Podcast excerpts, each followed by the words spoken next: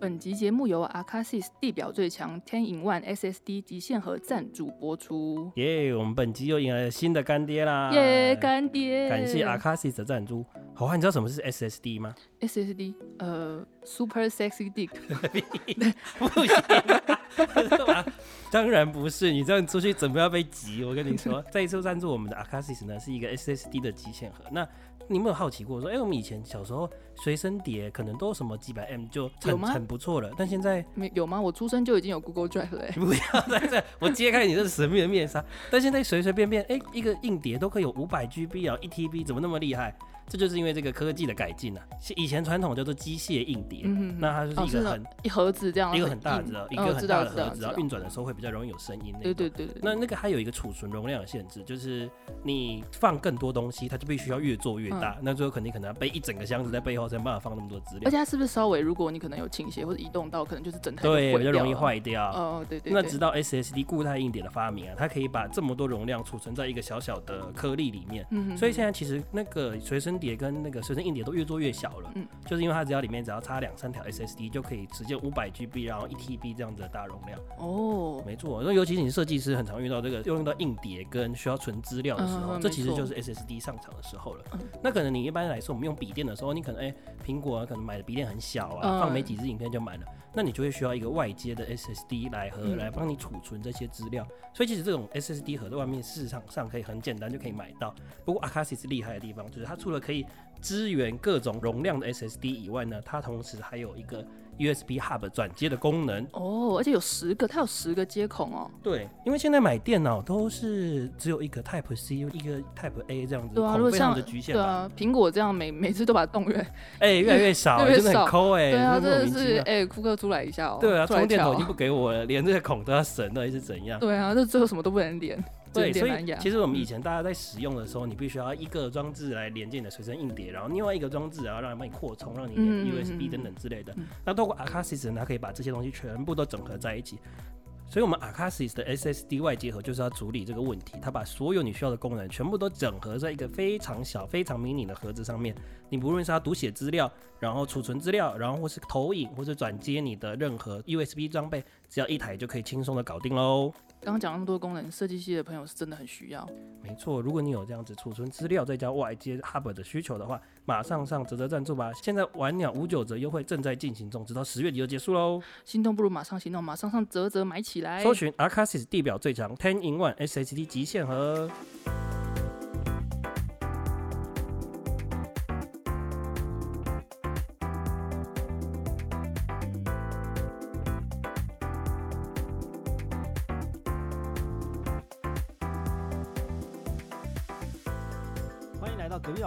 壁老王的实验室，我是老王。我说文，我是华华，好的，这一集呢，各位有没有觉得最近运势特别的不好啊？呃，连 Facebook 有没有？哎 连 Facebook 都昨天我在跟我的暧昧对象在传讯息，一一荡掉，想说看是不是对方封锁我这样，然后就整个人下风，结果后来是梦醒了，就梦是不是梦下一集。哎起来是一场梦说不定，，说不定这是对方封锁你没有你你没有暧昧对象，醒醒吧啊。对，醒醒吧，对对。好了，这集录音的时间是十月五号，嗯那我们其实刚经历过 Facebook 全球大宕机六个小时，没没，错，我觉得超赞的。真的，一瞬间就挂掉。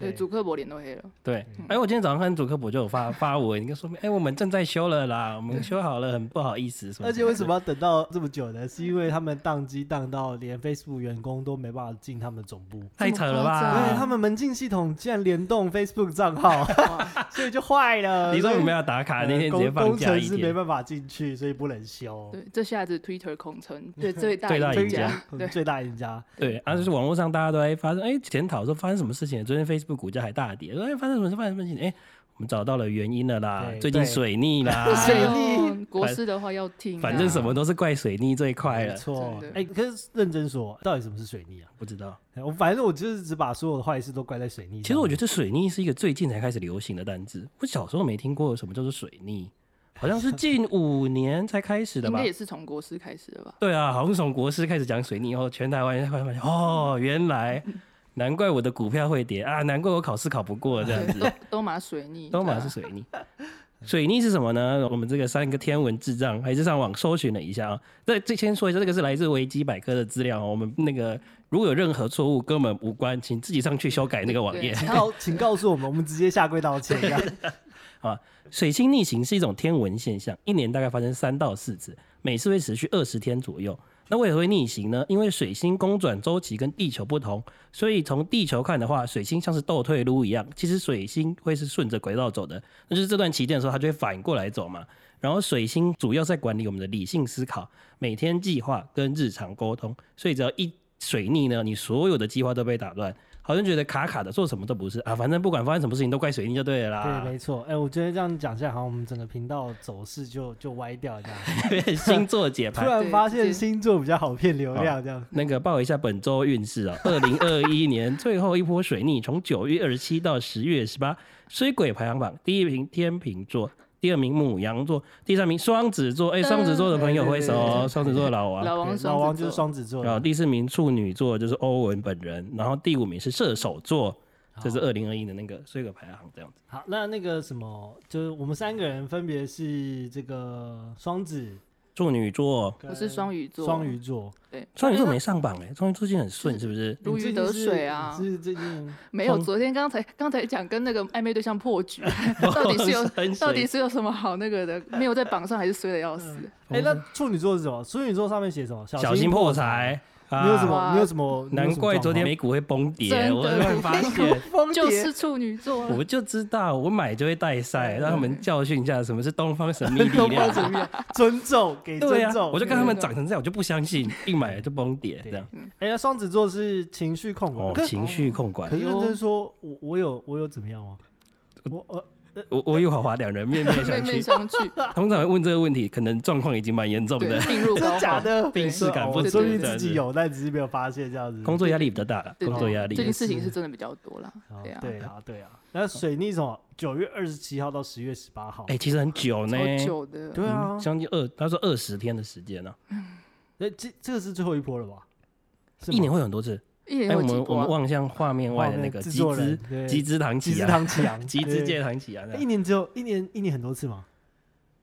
三十次三到四次。啊，哦三三到四次。三三十次，我想说我直接往也帮他前算科普一下，我们这个团队多才多艺啊。我们的制作人除了会这个 podcast 的内容制作以外，哎，对这个星象学是略有研究没。错没错啊，。今天这个水逆也是他提供的资料，没错，没错。好，那那等一下接回来，我们还是一个做群众集资相关推广的频道，要来要来要来过法家湾了。对，但为什么我们为什么要从水逆开始讲？好，好，这些做集资是跟那个时辰也是非常有关系的啦。问两位对这个有怎么看这件事情？哦，最近那个泽泽上面有一个圣诞树的专案，就是他做一个迷你圣诞树，我是觉得很可爱，但是其实稍微有点可惜，因为你知道现在的天气，圣诞树，我们这个录制的现场还没双十节吧？对不对？你还没，快了，快了。我们在场应该都还在穿短袖，我还穿短袖跟短裤，已经开始要到买圣诞树的时候了 那。团队可能想说超前部署啦，但就是我觉得那个体感没有那个圣诞节的感觉，就有点可惜。对，可能跟日历一样，有没有？对啊，超前啊超前部署，圣诞感还没有出来，对不对？还没，对对。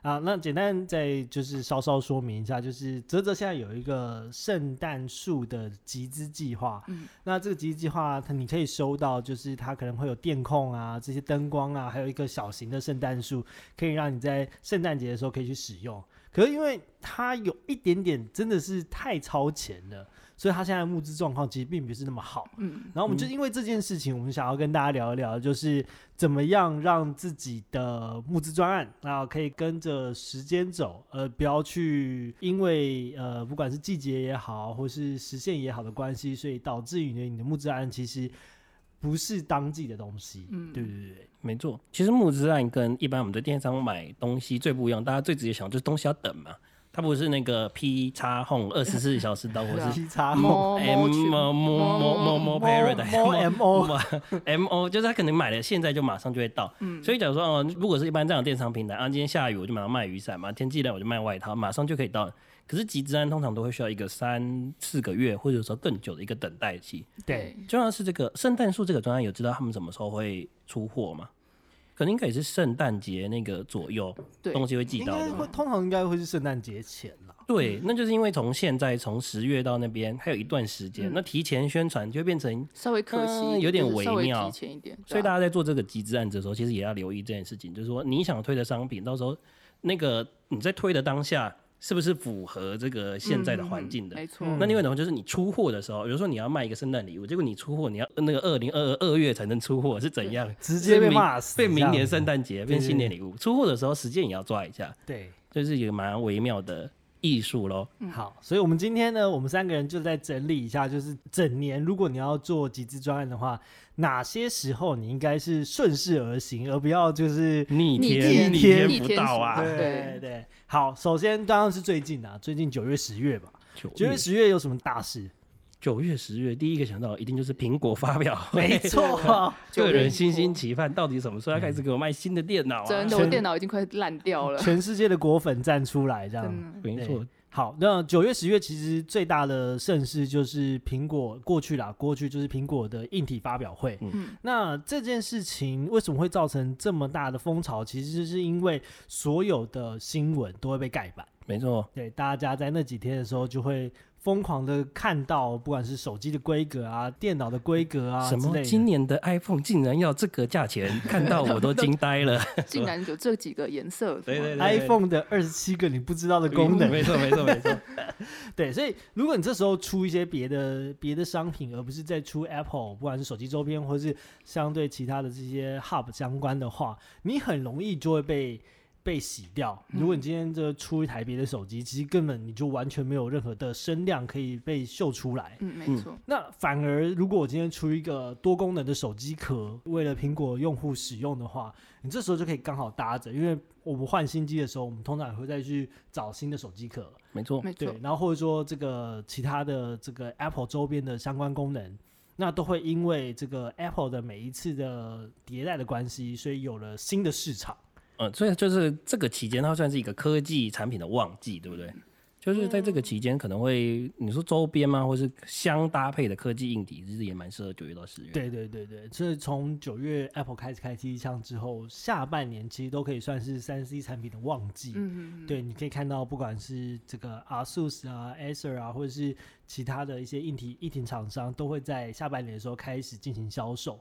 所以，呃，如果你是做三 C 产品的话，我们蛮推荐你可以搭着这样的一个时间，包含了就是我觉得差不多十月会是一个很好的的时间，就是呃 Apple 带起了这个买气之后，后续的一些销售都会跟着带起来。说到手机周边，最有印象的应该是 Moft 的支架吧，就是手机支架跟平板支架，嗯，他们对这次有出一个那个针对 iPhone 十三的手机壳，这样。新的手机壳。对对对，哎、其实我真的很喜欢 MOF 的这个磁吸的的概念这个对不对对手机手机支架，对。嗯那不管是可以用来看剧啊、旋转啊，或者很简单的把那个需要的信用卡放在后面，嗯，都我觉得都很方便。嗯，他们就是一个做手机这个周边非常好的一个例子，就是顺势而为啦。对，人家在出新的手机的时候，我们刚好就推出这个，大家就开始打这个新的手机周边对。对对对对，哎、那九月除了这个这个科技发表的旺季之外，还有什么事情是你可以顺势而行的吗？哦，还有最近那个日历哦，一本接着一本的出，日历大战。真的。啊对对，有兴趣的朋友请回去听我们的 EP 一。对，如果你第一次来听我们的 podcast，也别忘记要回去听我们的 EP 一，我们就是在讲日历的大战。没对错，到现在还是持续有新的日历上架。哎、很厉害耶！真的从我们录那一集到现在，也过了一个多月了。没错，那时候以为已经到了极限，其实没有、没哎，有，每个礼拜怎么还有新的日历在蹦出来啊？雨后！春笋这样一直冒出来。那九月、十月过完了，那接下来像是十一月、十一月到一月的期间，呃，其实大家会注重的就是空气品质变差。对，然哦后天气转凉了，这样对，对，所以如果在空气品质变差还有天气转凉的这两个前提之下，空气清净机跟这个保暖的这个暖心小物就会特别的受到关注。嗯，没错，空气清净机不能不提到就是 Poima。嗯，对，然后在呃 Flying V 创下一个非常惊人的记录，破第一个破亿的群众集资案。哦，我知道 他是讲在讲说不用滤网的那个空气对清新机，对不对？哦，对，被他疯狂的洗版呢。我就是因为我觉得空气清新机已经有蛮多蛮领先的品牌了吧，蛮多大厂都在做，3M 啊、Panasonic 都有空气清新机已经有一席之地了，它这样那个杀出血路这样子。我觉得就是如果你在空气清净机上面可以再多做一点点跟大厂不一样的，或者说你在价格的竞争力上面是有有有蛮好的优势的话，我觉得像这种领域就会变成是每一年它都会卷土重来，嗯嗯，然后它都永远不被满足。永远会有需要空气清净机的人。对对对，永永远都想要换下一台空气清净机的人，对。所以呃，像 Poima 的话是主打零耗材嘛，嗯。那其实像后面的几个包含了是说，呃，它可以去滤掉这个 PM 二点五，甚至是到现在有些人可以宣称说，它对于 COVID-19，嗯。它可以去滤掉这样的一个病毒。那这些东西都会是新的噱头，可以让消费者知道说，哎、我有一个新的产品可以去支持或赞助，对。嗯。所以我就觉得像这种这种时间点，就是空气一变差，空气清新机就要上场。所以如果你是做空气清新机，呃，或者类似的产品的话，杀菌相关的，对，嗯都很适合在这个时候。这也是一个蛮有趣的，就是呃，台湾在冬天就十一月的时候，算是一个东北季季风风特别强的时候对然后因为现在污染源的关系，嗯，雾霾我严重们就会，从这个来自邻居的善意，对对？来自祖国的善意，对不对？快递直接送过来，对漂洋过海看到你，没错。对，所以十一、十二月其实特别严重啦。没错嗯没错，一直到可能要到一月底、二月，啊，空气才会开始转好。嗯，对啊，那如果你是做类似的商品的话，很适合在这个时候加入战场。可是相对的，你就会有很多竞争对手。这个其实真的很为难。，对，你到底要跟大家一起一股脑的呢，还是你要自己走一个嗯清流，在自己没有人在讲这个的时候，我就是要在，我就是要在夏天卖羽绒外套这样子，这就是策略的问题，对不对？策略的选择啊。对对对，嗯，就是说在呃十一、十二月，就是现在也算是十月嘛，那其实已经到秋天的尾巴，要进入到冬天，你就会看到说很多的呃保暖的寝具类开始了。那好像说泽泽现在就有一个呃宣称保暖的棉被，那也募资的蛮不错的。所以这这个就是说，你必须要在冬天的时候，大家才有这样需求。那他认知到这个需求的时候，他才愿意去花钱。嗯，对可是，可是这也有个很有趣的点，就是说你也是在看天吃饭。嗯对，如果今年是个暖冬，哇，真的是库存直接堆满仓库。直接大家退货都推到爆这对样。，嗯那因为其实大家也很明确的可以理解嘛，就是说，如果我今天很冷的时候，像是那种那个燃煤油的这个暖气机，哦，突然想到嗯去年的这个冬天的时期很流行那个加热电风扇呢、就是呃对对对，我记得去年就是二零年的冬天是超冷的吧，是冷到一个爆炸，所以对那阵子所有的那个加热系列的嗯电热毯啊、暖炉，那时候新闻的标题是“霸王级寒流”嘛，啊，对对对对对对对对对对，所以所以这个就我觉得这种产品真的就很吃天气，就是如果你今天是个严寒的冬天的话，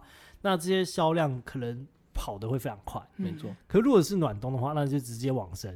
直接往生。而且我觉得要做这个天气材，其实你的整体集资的出货速度跟手脚也是重点。就是如果说我要在十一月大家开始冷的时候，我来开始卖棉被，那你到底多久有办法把货出出去呢？你会不会出货的时候已经是六月、七月、月七月，开始换季了？那消费者一定会有很大量的退货潮，因为已经用不到了。对，所以要算好。所以时间对嗯时间对真的是要抓好，嗯对啊。然后很多人会问我们一个问题，就是说，到底是在冬天的时候开始做集资，就是这种保暖的集资，还是应该是在呃秋天就开始做？嗯那我我的建议，我我过去我看这么多案子，我建议大家还是会是在交叉期的时候，也就是说，如果你是在等到真正冷的时候再做，那可能也也晚了一点。嗯那可是在这个交叉期，可能就是说十一月底啊，然后你可以预估说，可能今年是个比较是冷年，冷年的话，那那我觉得就可以上，就是还是要跟这个大家体感这件事情要有连接的。对，还是还是蛮重要的。对绝对可能会在秋天开始准备要换季前，你就要开始准备开始曝光你的东西了。你的前导啊，可能的东西就可以先上了。那等真正开始冷的时候，你再把那个火力吹下去，这样子，再开始把你的一些什么资源、媒体资源全部把它拿出来。没错，嗯然后还有就是跟你跟工厂的沟通关系，对，要不然就是卖不出去，要不然就是爆量，好辛苦，真的好辛苦。真的很棘手真的是蛮硬的。对对对，可是，在这个冬天，或者是说在十一、十二月的时候，呃，其实会有几个事件，我们不建议你上架。哦哟，因为呃，如果你是做台湾的市场还好，嗯可如果你今天是一个面向全球的，或者说你面向欧美市场的团队，甚至是你想要上 Kickstarter、Indiegogo，你会遇到几个节日，造就你的整个整个网络流量开始下降。没错，对那十一月的话，你就会遇到 Thanksgiving 嘛，就是国外的感感恩节。嗯那感恩节的话，其实从感恩节开始到 Black Friday，然后到圣诞节，圣诞节，嗯然后再到 Cyber Monday，嗯，然后就会变成说，大家所有的品牌都在做很巨量的折开始扣，的那个电商的红海第一级战场甚至不是电商，它其实是一个实体通路，哦也要加入战场。，对，线下通路都大家都在买东西，对，对，然后大家每个都给你打三四折，嗯全部人的钱都是要瞬间买到东西。嗯都要现货嗯对对对，那这时候群众集资就会变得相对弱势。嗯，没错，嗯因为大家可以理解吧，因为我我今天钱都去买别的了，那群众集资这种，呃，我可能需要两三个月才可以拿到的，就会比较不是我的首选。你那时候会进入一个送礼的季节，对不对？对你就那没错你送礼，你事后过了送也很奇怪吧？嗯就一定要在现货，有办法圣诞节或是 Thanksgiving 的时候，你就必须要把它送出去。你能想象你圣诞节去人家家，双手空空的进去，真的没有丈办法母娘直接退婚，丈母娘直接这这再怎么样都要交换一个马克杯吧？交换到一个相框，对，一插红下定一个相框，拿个马克杯我收起来，明天再拿出来就要交，跟别人交换的。的，对啊，可是可是除了当然，如果在台湾的，在台湾，其实我觉得圣诞节也是会有，但前面那个什么，像 Black Friday 或 Cyber Monday，嗯在台湾比较不红嘛，红的是其他的电商节日，对不对？对，什么双双十一，在这个时候也是双十一，对双双十十一购物节，嗯对，双十一就是在台湾或是在整个华人地区是非常大的一个非常盛大的活动了。人造节这样子。人造节真的是人造节哎，我还记得我以前双十一叫做光棍节，对啊，现在谁在乎这件事情了？还没有想过光棍的感受。那个时候我记得是雅虎推出来的。哦，第一个是雅虎出来的嘛，对对，双十一就是一一一一嘛，对对对对对对，光棍节。四四根棍子这样，四根棒子，哎，这个可以，哎哎。哎，有歪掉，这真的很厉害，凭空而出的，一个节日。那双十一就会变得很麻烦，就是说，呃，它也会影响到大家的流量，因为大家都是去抢。对，我们也是经历过这几段嘛。每次双十一的时候，我们的广告成本啊，或者是点击率就会，等会掉下来。对对对对对。然后这个就是大家要去避开的。我觉得群众集资很容易可以去思考一点，就是说，哎，我们那个时候了不起，我们就当做那两个礼拜不存在。哎，嗯对，对对，我们就是把这两个礼拜的广告抽掉，嗯或者说，甚至是我有看过有些团队是加入这战场。哦，好硬哦，就是说我双十一的时候，我开一个特别的回馈，双十一就回馈直接做在对对对对，哦。我然后我我只在那天做，可可是这个就是两难啊，一方面就是说，呃，你会不会造就你的赞助者都在等那一天，所以你前面的的进度会跑很慢。懂。嗯嗯嗯，那那当然，你那一天可以冲很高，没错，但就两难，就是说你要不要把所有的资源都投在那一天？如果赞助者错过那个节日以后，他会不会降低那个赞助率？不爽啊没有讲到，超不爽的。那通常有这种双十一的回馈的话，它是是可以马上拿到现货吗？还是不一定？这就是要看怎么设计。嗯那那基本上通常也不会让他拿拿到现货了，因为你只要让双十一拿到现货的话，这样对其他赞助者来说很奇怪吧？不爽对前面对赞助者直？接抗议耶，对对，就是对啊，用双十一这个名义提供一点优惠这样子。一个特别的对优惠一个。特别的 bundle 之类的。好，所以回过头来讲说，如果你们要做这个 Kickstarter，就是国外的平台的话，那其实从十二月我们都都不是很建议上架，嗯除非你有一个很强大的受众，可以可以去很铁的粉丝对对对对那或者说你要逆向思考，这时代最不缺就是逆向思考，就是哎、诶这个时候刚好没有人上架，我一上架就基本上我就是流量保证。太硬啦，嗯对其实真的，其实这个完全就是我们不能说谁对谁错，这个就是策略的问题。嗯，对，那如果你有足够的这个广告资源的话，其实十二月 Kickstarter 是一个很空的月份，哦。对，，然后你那时候逆势进去，然后用广告轰炸出来，那 maybe 也是会是一个新的模式。要这样做真的就要相信你的超能力啦，钞票的钞，你看 很多的行销预算，嗯说不定就可以在十二月有所发挥。对，然后一月就是 Cyber Monday 嘛，那对 Cyber Monday 结束之后，这个欧美的电商狂欢庆或者是实体通路的狂欢庆就会到一个段落。那接下来你可能在二月的时候就可以顺利的，大家新的一轮洗牌就会开始了。那在二月台湾就开始遇到过年了吧？哦，就开始要进入过年的状况时期了。不一样了。对，对，所以你如果是做台湾团队，你就要面临到另外一件事情，就是过年。过年休息喽，欧美嗨完换我台湾这边换换亚。洲再嗨了这样子。对，那二月呃农历年这件事情它有什么影响呢？就是大家都回老家，嗯，所以这个时候呃手机的流量会上升，没错。嗯那但是大家对于这种消费的谨慎度，它就会移到另外一个市场。嗯，没错，它比较偏向是说啊，我今天过年我要买的东西，其实就很像圣诞节一样，就是我必须要买到的是现货的东西。我买给小朋友的玩具，我要嗯给这个家长的一些伴手礼对，，这时候丈母娘又出来了。没错，要送到了送礼的时间，这样子。对对对，所以这个过年的期间的话，就会是流量高，但是转单率很差。嗯嗯嗯，对，那我们的建议还是一样，就是如果你是做台湾市场的话，呃，你要么就是避一下，就是也一样把这两个礼拜当做不存在。我会觉得说过年期间，因为大家其实回家整体来说像是放长假嘛，所以今年着率有上说，我觉得过年期间其实比较适合经营品牌故事，就是说哦，如果你就是这段时间不把重点放在销售跟转单上面的话，其实可以趁这段时间过年档期安排一些介绍一下为什么我们要做这个品牌啊，然后跟它的一些产品的起源啊，或者你想要跟消费者沟通的话，大家那个时候是会比较有耐心，好好看你的一整段的影片或是长对文字这样子，是因为大家都在休息，就是打麻将的空隙会滑要滑手机，要，有时候守夜嘛，对不对？你在排队等你下一轮上场的时候呃，丈母娘还没打完，哎，丈母娘怎么一直出来？对 那个时候还是可以滑滑手机这对。啊对啊，台湾新年的话，就是我们会建议你，可能就像欧文讲的，我做一些前测吧，嗯，就是品牌故事啊，或者是前测，其实都还算是 OK。没错但上架的话，你就当做他死了，不不不，不是当死了喂喂过年的大过年讲什么东就？当做他不存在两个礼拜。哦然后你就整体的策略就是把它放在那边，然后有转单就算赚到，那没有的话就是也没关系。没关系，对对对，呃，二月过年过完之后啊，就是三四月就要开始，新的一轮就要开始。哎，可是三四月什么样？就是清明节吧，清明时节雨纷纷，春暖花开，然后再背随着梅雨季节的那个到来了。三四月最有印象就是下雨吧？对啊，三四月就是梅雨一直下，一直下，下到你崩溃为，止。这湿哒哒的一片这样。这个时候下雨来了，所以新的项目就要上场了。嗯对，然后然后三四月的话，我们会建议几个东西吧，就是跟雨有关的，雨伞啊、雨伞具啊，甚至是防水鞋啊。对，其实那个时候就会特别的受到欢迎。嗯，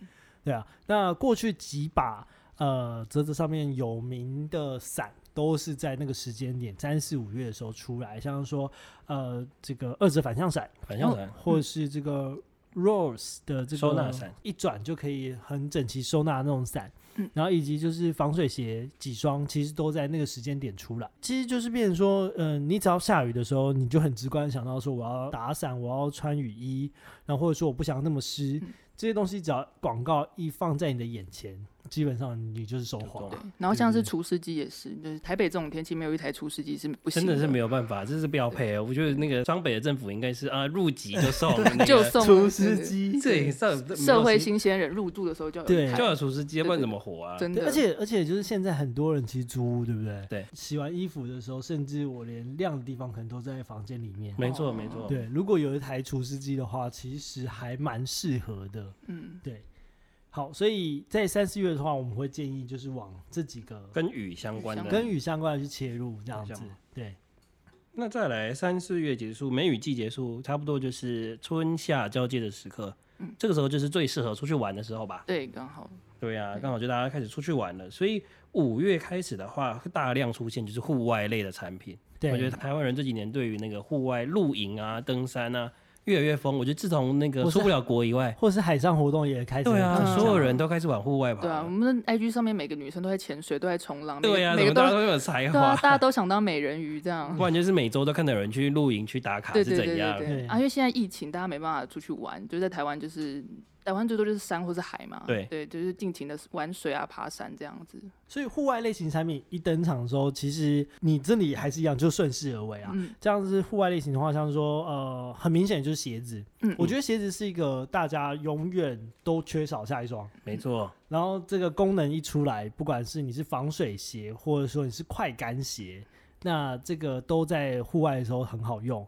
那像说这个 Kala，然后西班牙的品牌，嗯他们其实就是在做一个就是清水鞋对不对？清水鞋，就是你不要担心你的鞋子会湿，你的鞋子呃从水里拉出来之后，可能两到三个小时就会干了。嗯，它鞋底有做那个排水孔，对，还有防滑的一些设计，所以你就可以带着它到处去旅行啊，而不会觉得说好像鞋子，哎、其实湿掉真的很真的很不舒服，很真的麻烦。很不爽，对对对。然后另外一个就是包包啦，我觉得包包的这个产品的话，也很适合在这种就是五六月，然后你要准备出去玩之前嗯去去上架。嗯，没对错，这两个品相非常有趣，大家就会觉得说啊，已经在泽泽或者像各个集资平台出过这么多卖的很好的鞋子跟包包了，那我的东西会不会送呢？结果上上去每年还是会有破新高的 鞋子跟包包出来、哎，对，我觉哎，我得很厉害我。觉得我觉得这很有趣，就是大家永远都都都缺少一一双鞋子无底洞哎、我不知道这是台湾特有的现象吗？还是全世界大家都是这样？就是鞋子、包包这一类的出，不停这样。对，我我自己看是呃，全世界都是这样子，嗯因为永远那鞋子是一个不会退流行的选项，而且嗯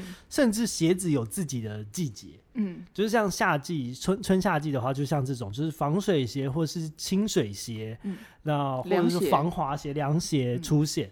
那秋冬的时候就开始这些马丁啊，或者皮是鞋。皮鞋，或者是这个靴子、雪靴的这种，路线的，对对对，嗯。都会出现。所以他连鞋子这样的品相，他自己就会在群众集市上面有一个不同的成为他自己的一个生态生态系，对对不对？对对很有趣哦。嗯但但我觉得台湾的这个不会像国外，就是因为下雪的关系，嗯所以台湾其实在雪靴或者是说在一个比较保暖靴子的这个领域上面，就真的比较少。嗯我们看到大部分都是做防水啊，或者是清水户外的对对对对对对。最后两个月就是七八月啦，那七八月我们会发生什么事情呢？对，五六月大家还就是就是还不会太热，大家还会去山上玩。可是七八月就是真的是台湾真的是副热带，真的是热到爆。热到一个爆炸，只能去海边玩，所以在七八月的时候，通常都会是海边的用品，或是像呃防水的包包。刚刚讲到包包，但在七八月的时候，因为你们去海边玩嘛，你可能手机拍拍照，你也想要再到水里拍可能水下的小鱼啊，所以你可能会需要一个防水包。水下的小鱼是谁？对，水下很惬意啊，海底总动员对，水下的尼莫，水下的美人鱼这样，所以你可能会需要一个防水包，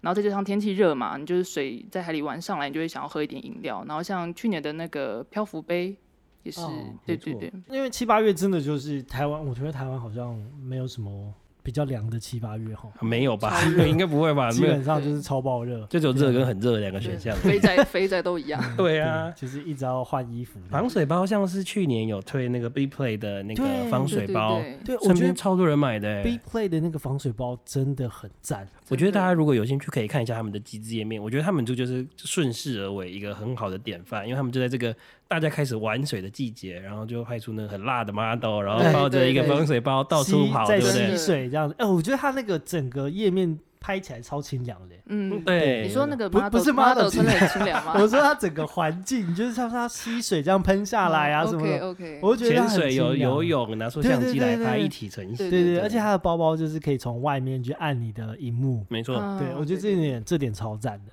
那七八月的话，基本上就是跟跟水有关啊。对对对，然后不管是这个短裤嗯，速干型的短裤啊，嗯或者是这个呃海边的用品，像是我们在 Kickstarter 其实看到连 SUP 这样的一个立桨嗯，立桨滑滑 SUP 可以，买回家，哎，可以啊，可以啊，可以啊。什么？对，有这种因为事？SUP 其实在过去有一个很大的限制，就是因为它真的太大一张。对啊，对。然后呃，有些人会去买这种充气的，嗯可是充气真的就是就是有点麻烦呐、对啊对你每次下水的时候，你是冲到往深的，你是直接在而且我很怕在那边破掉了，手还把破掉，就一直往下沉这样子。我以为是演卡通，我我自己有很喜欢一个 Kickstarter 案子，是它的 SUP 是折叠的，哦，好聪明哦。它就把它折起来，然后如果你到这个海边呃海边的时候，或是湖的时候，嗯，你再把它摊开，嗯然后把它扣住，然后你就可以当 SUP 在。在。这真的是做得到的事情。哎、我觉得超酷的，我自己自己也超级想买这个。然后我们刚刚讲的这个 B Play 的防水包，还有就是各式各样可以装这个珍珠奶茶的杯子，嗯，都会在七八月的时候会是一个蛮蛮高的高峰。我觉得杯子这个也很有趣，就台湾人好像永远都少一个杯子。对啊，就是刚刚讲到鞋子、包包，还有那个还有杯子也是对保温杯永远都少一个，永远买不完的保温杯。还有对那个大象杯，今年初也创下一个很高的记录。这也是台湾的那个减速跟环保的意识，这几年开始提升以后，哇，反而大家买买了满满的满满的的吸管跟那个这也杯子，对不对？是这也是另外一个问题嘛，就是嗯说到底我们买这么多的环保杯，真的有帮助到吗？还是怎么样子？嗯那、我这边倒是持一个呃蛮开放的立场，就是说，呃呃，没关系，只要有你有心想要去做这件事情，那我我倒是都是支持的。嗯嗯。嗯，刚刚讲到那个七八月，就大家都是去海边玩嘛。那我觉得七八月，如果你今天是呃海边户外的产品，想要上机子，觉得你整体整体页面的设计啊，就是要呈现那个清凉感，因为大家对于那种体感热的东西是很直观的。那如果你你的那个视觉可以呈现出你产品的清凉感跟清爽的感觉，那我觉得是很有机会可以卖的很好的。是不是多一点的冷色调啊，或是对，多一点冷色调，然后水穿的很辣的珠。model 啊？对，这这其实是重点。对，哇，物理上的清凉对，对我们即将要被占了哦。很哎、辣辣的 model，男生女生都可以啊。对啊，辣哥、辣哥、辣妹一起来这样。对，对，我觉得是主要是体感这件事是很直观的，那嗯大家能能从你的视觉里面感受到它被凉到了，这样我觉得是很重要的。对，所以相反来说，如果我们今天要做一些冬天比较暖心的产品的话，那怎么样从这个呃页面呈现出好像很温暖或是很柔软的感觉，就会是很重要的一点。因为比较暖色系的色调会有帮助嘛。对对对，就主要会呈现那个暖色的色调，就让你感受到那个温暖的感觉这样子。然后呃，也是要找 冬季恋歌，冬季好老派啊！我的天哪！真的讲出来好老派，对啊，就是想看到一个那个漂亮美眉，然后穿的很很热，在讲什么？要叫重好险重点！我真的觉得好险是他说，不是我们两个说。我被冬季恋歌传各种政治不正确？对对你怎么最后都还是 care 到漂亮妹妹因为帅像？像比如说像比如说棉被这种东西，你就会想的就是也会有一个情境是你跟恋人就是跟相拥的感觉对对对，在在那个被窝里面这样子。对，那像这种 认真跟棉被谈恋爱的，恋爱谈起来对的，啊，对，就是一个人也可以很温暖的感觉。讲什么？好了，不行，我觉得越扯越远。这只是就只是单纯想要讲一些设计的观点，但是不知道不知道我们讲一讲变得很 很歪这样。还是要总结一下，就是呃，这个平面设计或者说这些摄嗯影，嗯怎么样去呈现出你的产品跟季节的特性，对对就会很重要。对对。啊，如果你不小心呈现错的话，啊，对它啊，举举例来说好了，就是我今天要拍一个就是雨伞，但你拍的很干燥，哦，那那不行，这个就没有没有让人家有有有有这很个，湿的感觉。没有很撑湿伞的感觉，你又在湿。对对对，这可以剪进去吗？糟糕！我说天气很湿，觉得好险是他讲，不然我们两个就要被告了。对天气很湿的感觉，你们真的不听我讲话哎、天气很湿的感觉，就是说假设这个环境很干燥，你拍个雨伞，其实真的没什么购买的动力。没有那种嗯方便感吧，就是雨伞很注重就是它的对轻便，因对为雨伞是一个大家很常遇到的品相，谁没有弄丢过几只伞，对不对？绝对是每次下雨就重买一支。哎，重买一到底。要怎么样，它可以哦，可以让你觉得它很方便，可以解决你日常生活上面的问题，这对样子。，那我们今天这集呢，就是跟大家聊聊怎么样跟着时节啊、呃去做案子。没错，但当然，如果你今天是有不同的想法，或者是你要逆势而为，然后做成功，也是有很多这样的一个范例出来。只是，只是就是变成说，你到底要顺势做，呃，可以有有一些 buffer 加成的效果，还是你要逆势做这个不一样的思考模式？那还是看各位提案人啊，还有各位的赞助者怎么看这件事情。没错。然后在这种极端操作的时候，还是要务必这产体情，就是整个时程的掌控会非常的重要。就是因为我们简单会把集资分成说，啊，前导预热的时间，然后集资的时间，到最后出货的时间，分成三种阶段。那每一个时间点你要做多久？然后它会落在哪个月份？嗯，那到时候你几只动产品要出货的时候，是不是还是你原本主打的那个情况？比如说哦，假如说你想要做一种空气清净机啊，或者那种、那个你可能在冬天推出这样的东西，但是你出货的时候已经离很远了，那消费者其实就会对这个产品很无感，对，所以你这个人在自己的行销规划跟在跟工厂在讨论的时候，都要密切的留意这件事情。如果是你的集资的专案有跨到一些节庆的部分哈，我觉得也可以针对这个节庆去做一些素材上面的调整，或是一些回馈的变化，这样子。我其实有看到，其实很多像是情人节啊，嗯或者是清明节，不是，不是 清明节应该不会有人做清明节清明节活动，真的，阿妈阿妈想说，哎、是怎么样？我与祖宗的相恋。对，呃，但我真的有看到蛮多做呃情人节、七夕呀、嗯万圣节、嗯。圣诞节这样子，呃，为了特别几个节日而去做特别的素材。嗯，你可以换你的首图，换你的广告图，或者甚至是呃，你可以把一个特别的回馈去去设定在说，好，假设我知道我过情人节，好，我是一个手表手表的专案，那我就会开一个双路组，然后我特别在那天，假设我 OK 的话，我可以在那一天之前寄给你们。变成一种特别的回馈选项。嗯，再搭配一些克制化的选项，这样就很吸引人。对对这样，对对对，克制化也是蛮有趣的。嗯对我觉得克制化最有趣一点就是说，今天如果我雷雕这个名字的话，你就不能退货。对 对。哇，好聪明哦，这个们还遇过有一些那个专案，啊，想说他雷雕一个名字要送给男朋友或女朋友，等到实际出货的时 对候，，这让我想到之前就是那个呃，有听到那个退货的理由，对，那个已经分手了，这样用不到，用不到了。超难过，而且上面刻的名字，对，他不然说没有刻名字我们后来我们后来有有回他嘛？我记得我们那时候好像原本想要回他说，那你要不要留给你的下一个？不行啊。就是如果那个名字要对嘛，下一个要一样，他的他可能女朋友就 Tina，他之后还再找一个同样的 Tina，要找一个太辛苦，或至少 T 开头 Teresa 这样子。披萨。这是告诉大家的刻名字不要刻全名啊，刻一个意思代表就好了，对对。对，其实克制化是一个非常赞的东西虽然。虽然它很麻烦，但是它也造就了无法换货这件事情。没错嗯那我们其实真的可以开一集来讲，就是我们听到这些退换货的理由。哦，真的是各种神奇的事情都会发生呢。对我们也可以找看这个泽泽泽的客服，然后一起来聊聊到底到底退换货这件事情有有多夸张。没错，好，那我们这集就聊到这边差不多。嗯，啊，想知道更多有趣的集资计划，欢迎到 Apple Podcast 五星好评告诉我们。那同时你也可以在 KKBox、First Story、Spotify 听到我们的节目哦。也欢迎到 Facebook 跟 Instagram 搜寻隔壁老王的实验室，跟我们留言互动哦。我是老王，我是欧文，我是华华，下周见哦。拜拜拜拜